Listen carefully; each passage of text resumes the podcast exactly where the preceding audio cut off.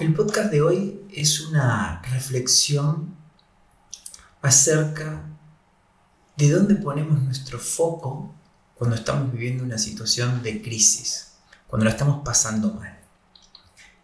Nos enfocamos en aquello que no podemos controlar, en aquello que sabemos que hacemos mal, o nos enfocamos en lo que podemos controlar y en lo que sabemos que hacemos bien. Por ejemplo, cuando yo era chico y jugaba al tenis y jugaba torneos de tenis, yo sabía que tenía un gran drive. Sabía que mi drive era asesino, generaba daño, pero mi revés no. Entonces, mi maestro de aquel entonces, el Tano, Claudio Morelli, me decía, cuando estás en el partido, aferrate a aquello que haces bien. Si tenés un buen drive, aferrate a tu drive. No estés pensando en el mal revés que tenés y él siempre decía que era hermoso en el tenis, me hacía sentir poderoso. Si no hay raqueta, hay piernas.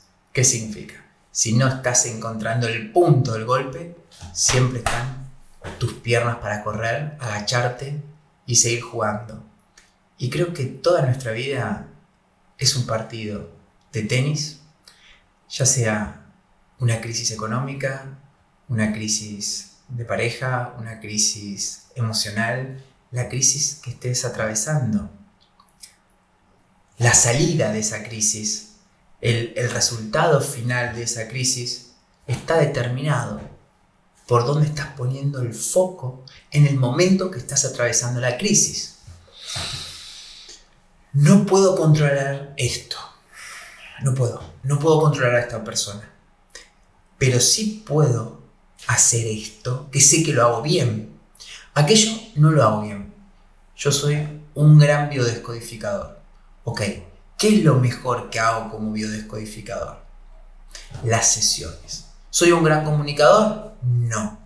Em, ¿Tengo un engagement terrible en las redes? No. Em, ¿Soy un fenómeno dando conferencias? No.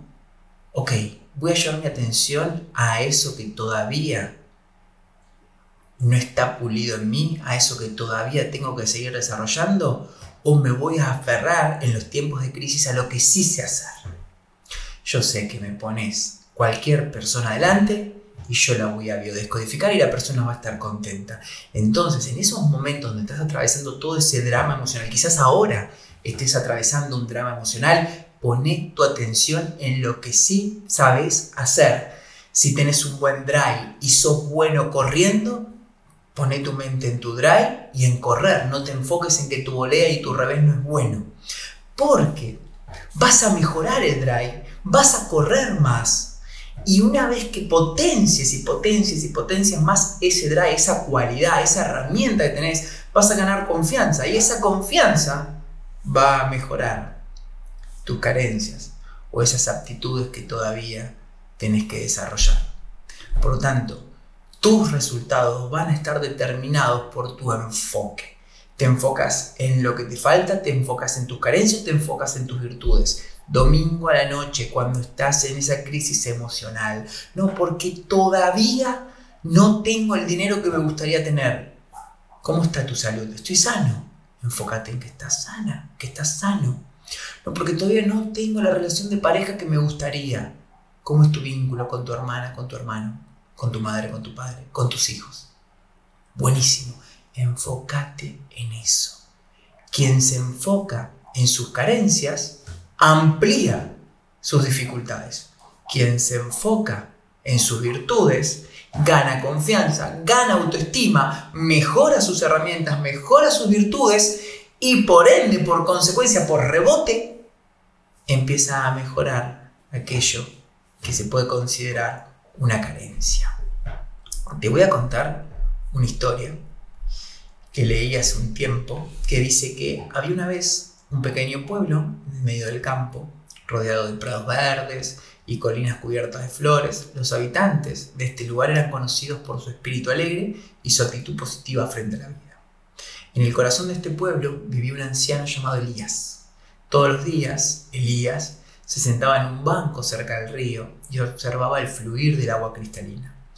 Era un hombre de palabras sabias y su consejo era muy valorado por los demás. Hasta que un día llegó un joven al pueblo con una actitud negativa y pesimista. Siempre veía lo malo en cada situación y se estaba quejando constantemente de todo.